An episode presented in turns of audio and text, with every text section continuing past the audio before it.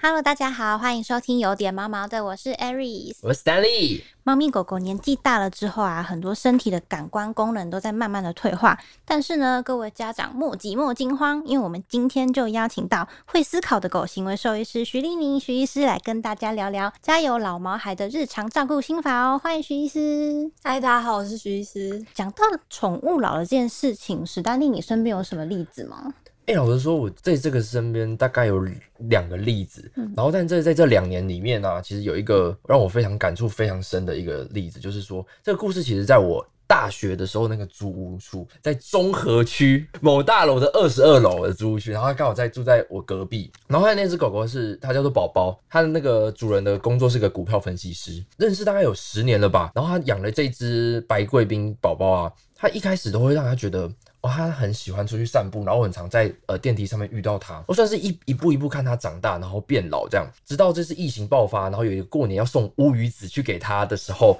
发现哦，那只狗狗躺在。门口的那个软垫上面，然后都一动也不动，然后就也对我的一点感觉都没有。就是正常来讲，我们的狗狗它还会热情，还还还来来，然后甚至会吠叫，但它都没有感觉，然后就会躺在那边。之后发现它那个那个尿那个垫子上面软垫上面出现一些尿渍，然后发现说它是不是有一些类似漏尿的问题？朋友就说宝宝好像老了，原本喜欢出去散步，然后也不去散步了。然后原本喜欢吃的东西，然后也对他一点感觉都没有，然后对于生活啊，对都一点热情都没有，然后让他觉得非常非常的焦虑。也因为时间久了，他越越来越瘦。然后之后我到。前几个月才发现，他朋友还跟我转职说他已经离开了。然后到那个时候才发觉说，哦，其实狗狗啊，在衰老之前要做一些很多提早的准备。然后就是像是关节问题啊，或是运动的重要，哦，甚至是饮食的部分都需要注意。那所以，所以现在我超级关心我们家咪体的呃一步一步的成长。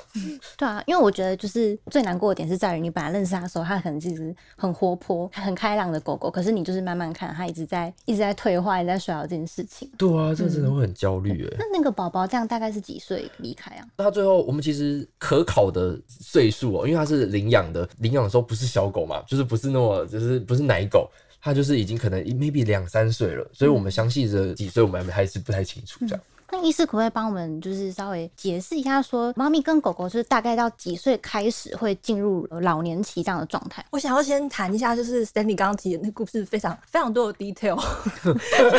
送什么东西在什么地点，那个都都很重要。但是我觉得有一点，我听到最重要的东西是，这个事主啊，在你提到说这只狗狗现在这个状况，他说了一句话，就是狗狗老了。但是这个老了啊，他好像反映出这个事主的一个心态，就是他老了，所以很多。事情都比较没关系，这样我觉得听起来好像是有一点消极。嗯，但是其实我们的立场啊，就是以收益立场，我会觉得，即便是老了，其实还你还是就老了，不代表说他一定是生活品质一定会衰退。那其实你还是有很多事情可以做，你还是有很多，比如说是早点做检查，你早点知道他现在哪一个器官正在衰退，你就可以超前部署，然后让他之后的生活品质可以好一些。嗯，所以老了老化本身它并不是一种疾病，嗯，它并不是说一个。就是没有办法去治愈的事情，所以刚刚听到 Stanley 那个故事，应该是觉得最难过的事情是他第一个就是行动没有没有很良好嘛，以及就是他排便排尿听起来好像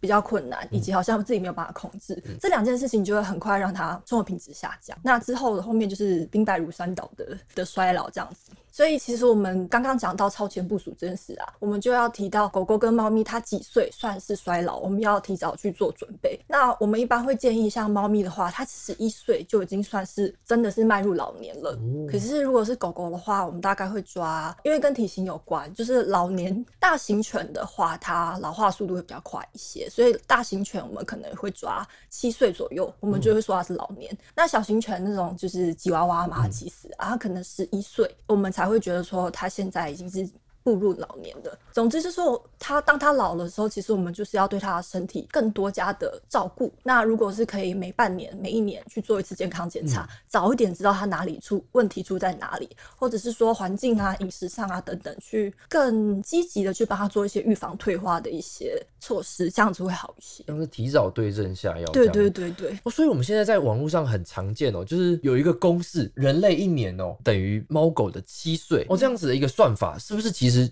就不太准了、这个非常非常大概，对，就是它真的只能是一个参考值而已。嗯，那我这边就是，如果大家想要知道狗猫的年龄参照的话，其实你可以上网找一个表格，这个它会有一个跟，比如说狗狗的话会跟体型相关，它会把你大概几公斤算进去这样子。但是还是想要跟大家提醒的事情是，即便是比如说我们现在以猫咪，我们觉得它十一岁，可是如果大型犬以七岁的话，它其实都是一个真的呃非常参考的一个值。那我会比较建议，我们是不是可以在这个不要说等到他十一岁了，或者是等他七岁了，我们才认为他老化，应该在这个时间点之前，我们其实就可以去做一些预防的事情。我算是提早为他准备的对对对对其实现在很多人的宠物啊，其实是都是捡到的啦，或者是嗯领养的啊，因为现在比较流行就是这样的代替购买嘛，可能也不太清楚他们到底是几岁。除了就是岁数之外，有没有一些就是比较清楚的一些初老的症状可以做判断呢？如果是初老的症状，开始老化，一定是跟这只狗狗年轻的时候相比。呃，所以如果是你刚捡到它，你就觉得它好像有点老，这个可能不一定很准，因为它也许本来个性就是很淡定。对大家都没什么反应这样对。对对对，就是搞不好很年轻，但它本来就很淡定。但是如果说是初老的症状的话，我可能会第一个像是身体系统，第一个像关节的部分，就是蛮容易会在年纪慢慢变大，这个部分就很容易出问题。所以像是活动力下降啊，那另外还有就是感官功能下降，就是他的听觉啊跟视觉等等，可能就是没有办法像年轻的时候这么发达，所以你会觉得他看起来好像整只是比较对外界的反应没有那么没有那么灵敏。嗯，然后像是社交需求啊，这个都有可能是，比如说慢慢下降，会让人比较困扰的是，比如说会带来医院，因为老化需要早期处理的。第一个，我觉得是睡眠失调这个问题。哦嗯，其实睡眠失调就跟人一样，就是狗狗会有这个状况，跟很多人在慢慢进入年老也会开始有睡眠失调的状况。对对对对，你说初老状况就是，一，晚上开始睡不着，但是睡眠失调其实是我觉得饲主会很辛苦的。就是狗狗晚上睡不着，你通常你也睡不好，就会因为这样就带到动物医院来。是不是会有一些低鸣或吠叫的一个情况？对啊，就是还有会跺步。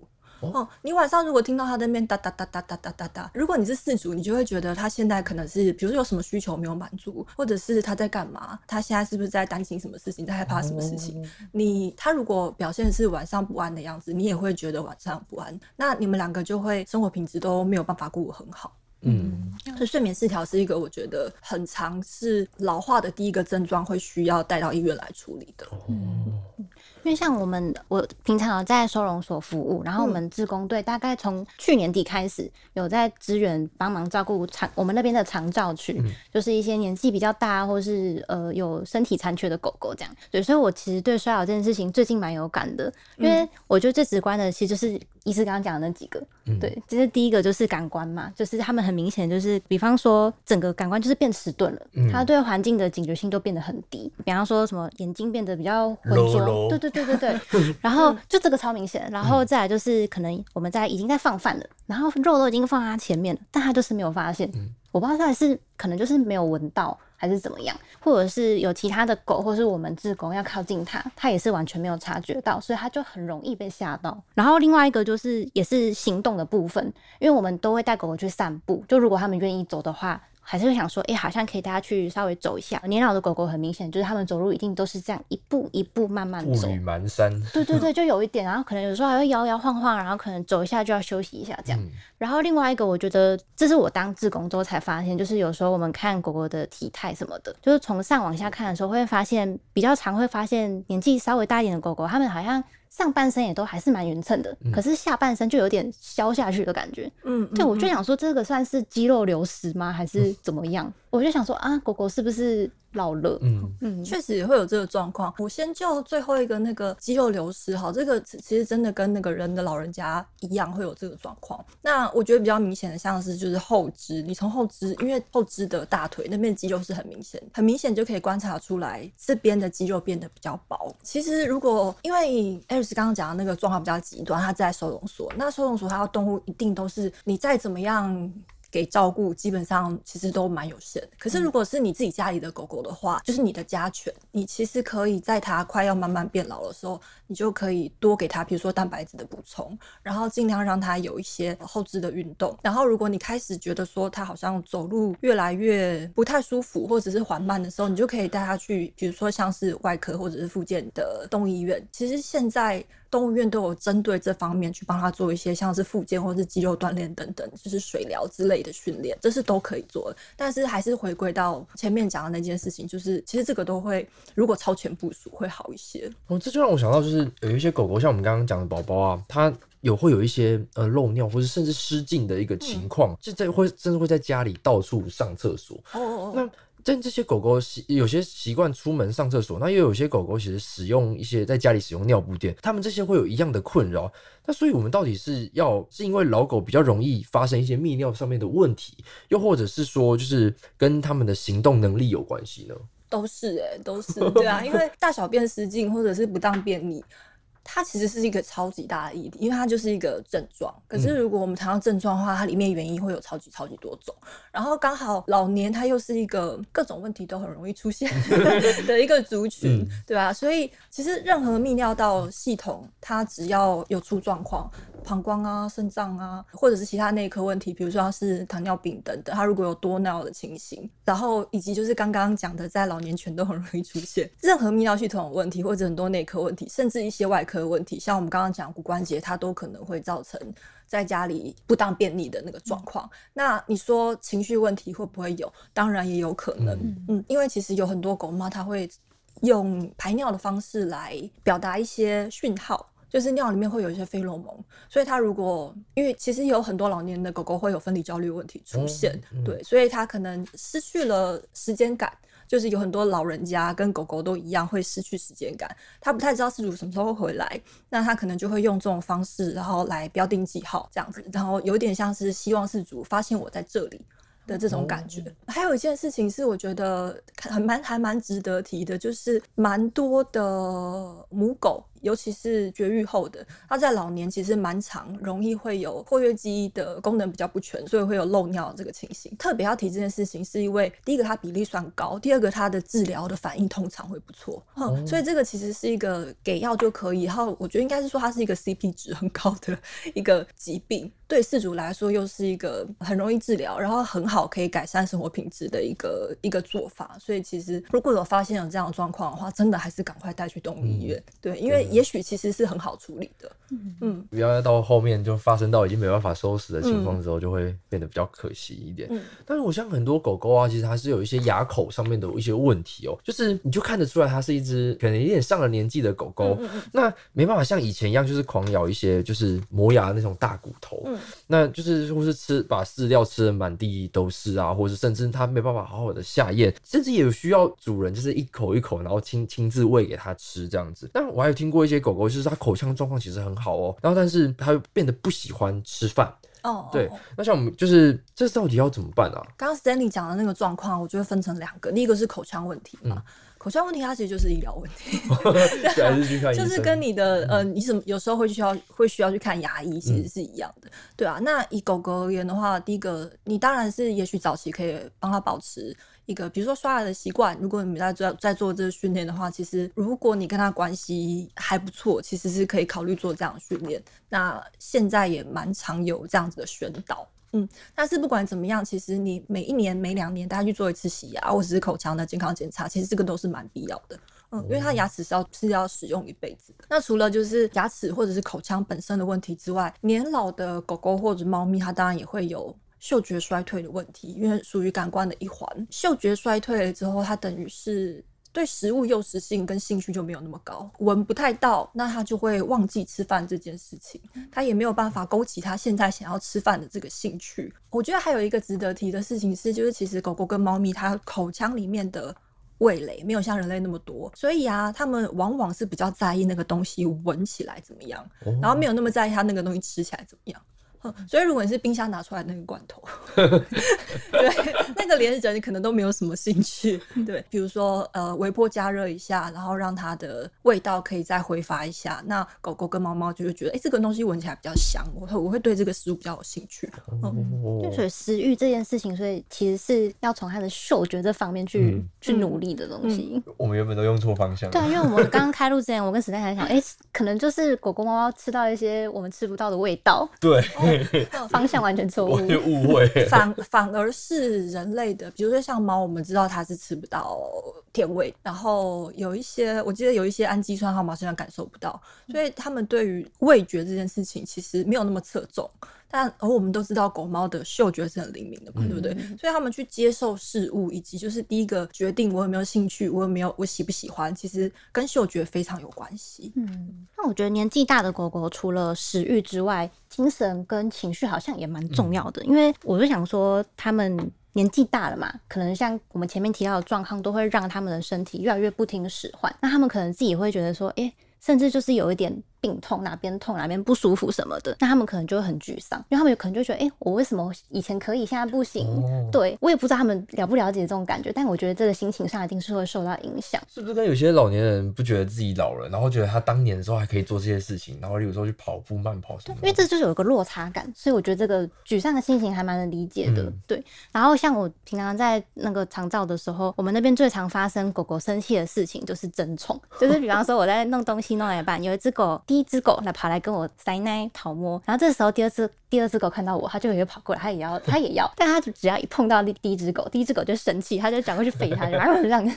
对他们就很很容易争宠这样。嗯。对，要不然就是像我之前有要帮一只狗狗，也是老狗狗，我要帮它点那个眼药水，嗯。但我就想说，可能是有点过于粗鲁，所以它可能就突然就哎、诶怎么就被抓住，然后就被捧住脸这样，要不知道要干嘛，它就想咬我，但因为它动作有点慢，就没有咬到我。对，后来后来就知道说，就是像像这种状况，都是要多安抚他们一下啦。对对对，那个 Eris 的观察非常非常敏锐。我确实这边会有很多事主是狗狗老了之后发展出，比如说焦虑的问题，或者是分离焦虑，或者是容忍度比较低，就是他年轻的时候可以做的事情，老年之后他就不准你做了，因为这样带来求诊。那确实也会跟狗狗老年之后，他觉得他自我的照顾能力不好。他就比较容易产生一些焦虑的问题。那像艾瑞斯刚刚讲，就是尤其在收容所，我觉得它一定会更明显，因为它其实旁边会有很多狗狗都是它潜在的竞争者。哦嗯，那如果有这么竞争，有这么多的竞争者，然后他又发现自己的能力没有办法像过去这么好状况之下，他的焦虑一定就会产生。那我另外一个在我们长照区有观察到一个状况是，有些狗狗它就真的睡一整天呢，然后我都会想说，尤其它如果那一阵子又没有吃的像以前这么多，我就超紧张，我就想说，呃，我是不是应该要叫它起床，然后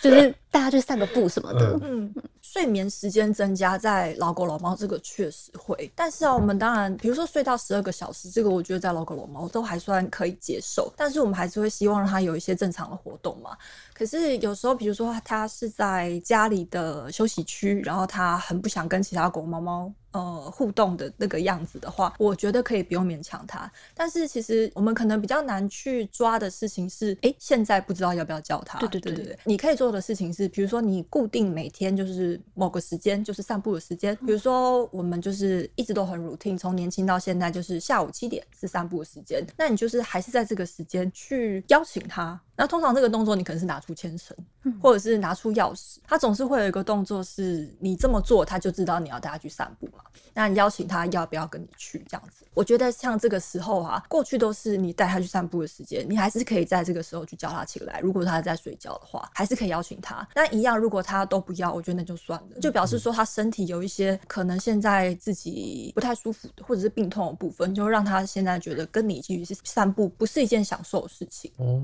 就可能就还是要稍微观察狗狗的状况，嗯嗯，尽量用日常习惯的方式去对维持它的那个运动量，这对啊样子。没错没错嗯，所以这样子聊下来，其实让我有想到另外一个问题，就是像我们人啊，很很担心，就是我们家的家长啊，或是老人会有一些失智症上面的问题。嗯但是让我想到说，在一些脸书的宠物社团里面，也有看到，常常看到一些年纪很大的呃猫咪啊、狗狗啊，就是会有一些失智的一些状况，就是可能会想不起那些指令，或者是甚至忘记它的主人啊，或是它尿布垫的位置，或者是说它会半夜突然会有一种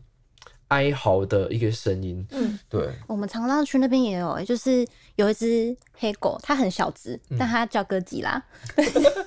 它就是听过它的故事。平平常它就是出来的时候，它就会自己一直疯狂绕圈，就你只要没有打断它，它就是疯狂绕圈。嗯然后另外一只就是我刚刚帮它点眼药水那只，它叫麻花。对它有时候就是出来散步的时候，就真的旁边什么东西都没有，宽敞到一个不行，但它就会自己突然挤在墙角，好像卡住一样，然后发出哭声。对，哦，那这样医生是不是可以帮我们就是稍微解释一下狗狗的那些失智的一些状况？那失智症到底是什么样子的一个疾病？对他们的生活上面啊，或者是他未来照顾上面会有什么样子的影响？狗猫的失智啊，其实我们现在会用认知障碍这四个字啦，但是其实它在机制上的话，我们真的可以说它其实跟人的人的失智蛮类似的，就是它也会在差不多的地方有差不多的病变，然后出来的症状也会差不多差不多。对对对，只是说人可能我们可以口述，我们会可以讲话，表达现在的感觉。那狗的话，它可能出来的那些症状，也许跟人就没有那么相似，但是它其实一样都是，比如说它是记忆的衰退，然后方向感的衰退，然后短期记忆没有办法，就是新的记忆也没有办法再形成这样子。对，机制上是蛮类似，但是展现出来的症状可能没有那么像。意思刚刚讲那个方向感迷失，是不是就有点像我刚刚讲那样？它会哦突然自己卡在角落。好，Eric 讲到这个其实蛮后期的，哦的但是我可以讲一些我觉得看起来比较前期的一些症状，就是方向感迷失。这个在狗狗有时候你不太知道它什么样子表现叫做方向感迷失嘛。我这边有好几个个案，它其实跟我回馈都有一个状况，就是狗狗会在家里。走到走廊，通常家里的走廊都是各个空间的连连通处嘛，比如说房间或者是客厅或者是厨房，它就会走到走廊，然后尾巴掉下来，看起来像不太知道它要去哪里的样子，嗯就是一脸很迷茫我是谁？我在哪里？我我在这里做什么嗯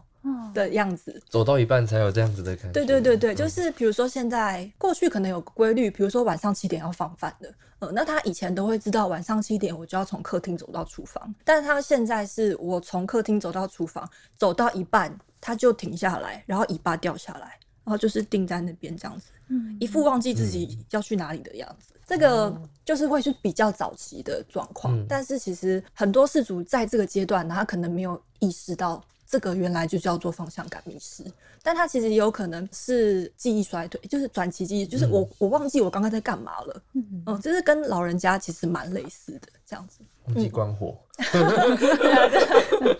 那半夜嚎叫这件事情，他是也是说，比方说他觉得心情不好还是不舒服，他在表达吗？好，半夜嚎叫，第一个就是可能跟睡眠失调有关嘛。睡眠失调其实它一直都会跟很多，比如说像是人的失智症或者是狗猫的认知障碍，它其实一直都是绑在一起的。你睡眠失调，接下来你可能脑部的一些神经就没有办法好好的修复，所以你的衰退跟老化就会越来越快。嗯，你想想看，他如如果是比如说白天睡得比较多，然后晚上睡不好，然后睡眠片段化，他晚上醒来的时候，他其实他也不太知道自己要干嘛，然后就会进入一个诶，我忘记我现在要干嘛，然后就会有一点不安跟焦虑那个状况产生，然后所以可能就会有一些比如说呼救那个状哦况。哦哦哦，对，在不对的时候醒来，然后醒来又感到焦虑，嗯。所以这个一样。但其实我可以可以跟大家提醒的事情是，就是如果睡眠失调啊，他到动物医院求诊，其实我们是有药可以用。一样，就我觉得它它其实是一个 CP 值 比较高，对对对，就是治疗起来其实它没有那么困难，然后它又可以很好的改善自主的生活品质。嗯那失智症这件事情，它是可以预防或是治疗的吗？那我们如果要提到预防或治疗的话，我们都回到机制面，就是这个疾病是怎么产生的。那我们现在已经知道，就是很多报告都显示，其实狗狗跟猫猫以及人类的失智症啊，其实机制都蛮类似，它都会跟一些像是氧化，然后还有类淀粉的沉着，然后还有老了之后我们神经没有办法像过去这么有效率的使用单糖有关。所以其实现在市面上会有一些或者药品或者是营养品的部分，可以去针对这些部分，像是比如说有一些 MCT。那它可以去提供能量的代谢，然后还有就是抗氧化的部分，还有其他的药品，就是如果针对这些机制的话，其实我们都可以得到一个比较好的延缓。所以我们今天聊了这么多啊，在一些日常照顾上面，就是有关于哦，所以认知障碍、失智症的部分，那这四组的部分要做什么样子的陪伴或者是照顾会比较好呢？我第一个提倡是，我觉得其实自主自己的心态可能蛮重要的。就第一个，我们我会希望，呃，像我们从一开始到现在，以狗狗那一端的话，我觉得可以做到就是超前部署，因为你早点发现它什么问题，你可以早点给它一个准备，然后其实对之后的生活品质都可以提升。但是啊，以自主端自己的话，我觉得可以调整的心态，包括说，第一个你要知道它可能会是一个不可逆的，就是它现在这样子，可能没有办法像回到像过去这么就是健康快乐这样子。那能够维持一个尚可的生活水准，就是生活品质，我觉得其实就已经很棒了。然后要记得，狗狗就是学习能力啊，就是习得新事物的的能力也没有办法像过去这么好了。所以如果很多事情可以超前准备，我觉得这也是。比较不会让饲主产生那种后悔的心情哦，原来是这样。对啊，蛮蛮多饲主如果到走到后悔的阶段，要再回头，这个我觉得是会有一些心结难解。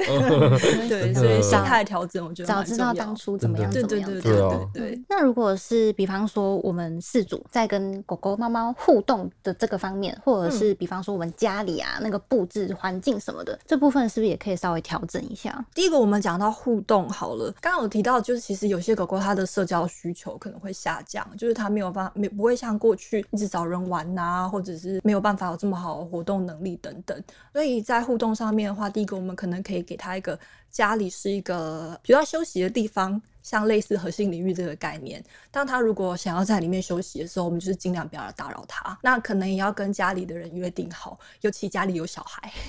的话，就是要跟小孩要跟他们说，就是狗狗现在在那里，那就是在休息，不要太过度的去邀请他。对，你可以跟他打个招呼，那他如果不想要出来，那个其实没关系。嗯，那如果想要出来跟大家互动的时候，其实这个时候我们就可以跟他互动啊。如果他想要待在里面，那个没有关系，这样。所以一个休息的区域，我们可以。规划给他。那另外的话，我觉得还有一件蛮重要的事情，其实不管是年轻狗还是老年狗，照表操课就是维持生活的规律感，这个是蛮重要。尤其在老年狗狗，很多时候其实它没有办法应对生活当中的一些变化，它没有办法像年轻的时候，就是遇到什么事情、任何压力，它都想出办法可以解决。所以，它如果对生活中的每天发生的事情，比如说饲主什么时候出门、什么时候回来、什么时候出饭、什么时候吃饭、什么时候上厕所，这个都保持一个。规律的话，其实他就会很知道他什么时候该做什么事情，这样子生活上的焦虑感其实就会降低很多。狗狗会比较有安全感的那种感觉。嗯嗯嗯。然后，因为会有一些事主提到啊，其实现在也有一些单位在宣导，就是可我们可以去帮狗猫的老年做一些环境的丰富化。但这个我觉得必须要去提醒的是，其实这个事情它的丰富化以及它的老年可以去做的一些游戏啊，可能。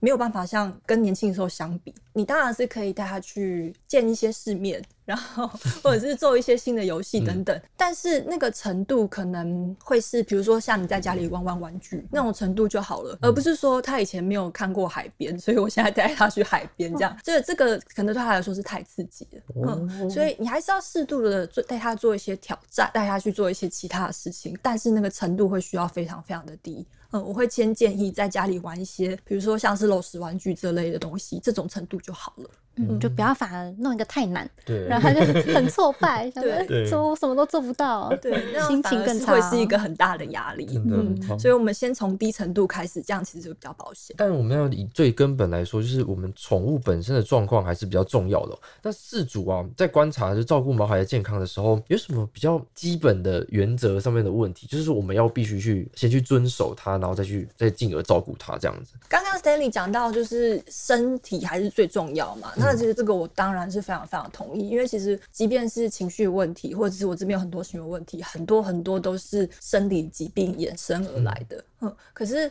生理疾病要怎么样去预防？我觉得在老狗这一端，有时候其实它会是一个太广泛的题目，所以其实我还是最建议，比如说半年带去带一次做健康检查。嗯，因为有时候在饲主这一端，也许没有这么高的敏锐度，但是你跟医生聊一聊之后，他会发现说，哎，你讲的那个状况好像怪怪的哦，我们好像还需要再做其他的检查，这样子。那像医生刚前面有讲到一个我印象很深刻的是，平常就可以做的一些特殊训练，对不对？因为其实每只狗狗身体状况不一样嘛，这也是为什么我觉得哎呀题目好大，没办法一次讲完。所以比如说有些狗狗它是，比如说短吻犬，它的眼睛是很容易比较外露的，然后它可能也会有一些，比如说比较容易会有眼睛的一些会需要保养那个部分，那你可以就在。比如说健康检查的时候，你就知道，哎，这只狗狗它可能以后是会需要点眼药水的，那就是在它年轻的时候去做这个训练，或者是说，哎，这只狗狗它以前曾经有过肾脏的问题，那它以后很可能会需要常常打皮下，去打皮下输液，那你就会知道说，哎，在它身体还没有很差的时候，我们就可以开始做这些训练。嗯，其实想要去强调的就是，等到它年纪大的时候，第一个它其实去呃面对新事物的能力不好，然后学习能力不好，很多老狗老猫它就。就是一个这个不要那个不要，没有办法接受新事物。对对对对对，自己状况已经不好了，然后在这时候你要去做很多新的医疗处置，其实这个对饲主跟对狗来说，其实都是非常非常辛苦的事情。会去强调要早点早搞清楚它的身体状况的话，其实就可以去早一点知道说它未来很可能哪一个系统会需要去做医疗照护，那你就可以早一点去设计那一个部分的相关的一些居家的照护的练习。嗯嗯，但可能狗狗跟人类都不会这么。挫折啦，对。然后有一个我还蛮好奇的，就是像我们刚刚讲了这么多的，不管是疾病还是什么的，可是像我们都想说，年纪大了好像就是要补充更多的营养，可是好像老年的狗狗、猫猫，它们的消化跟吸收。却反而是比较不好的。那医生这边对于他们的可能饮食把关方面有没有什么样的建议，或者是会建议说要额外补充一些营养食品吗？我觉得比较简单的回答分两个部分哈。第一个就是其实体重控制是一件很重要的 事情。对啊，我们常常看到要不就过瘦，要不就过胖。那如果过胖的话，衍生出来比如说关节啊，或者是行动能力啊，然后以及就是整个活动力都不是太好。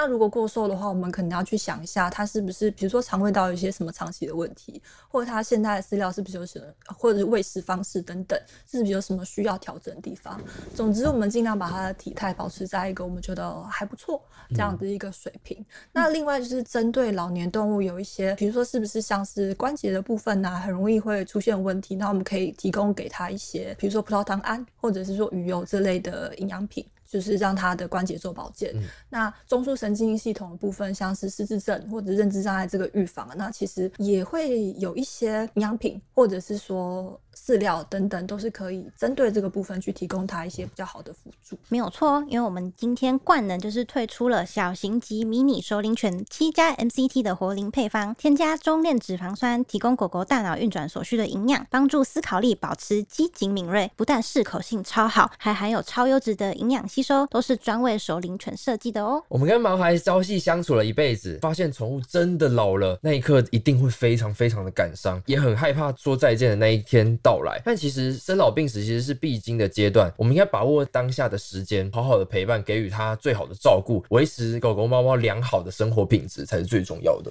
那我们今天谢谢徐医师跟我们非常专业的分享很多关于老年照顾的知识跟心法，希望大家听完之后都跟我一样觉得学到很多。那我们今天就聊到这边，喜欢我们的话，欢迎留言订阅给五星评价，每周一准时收听有点毛毛的，大家拜拜，拜拜，拜拜。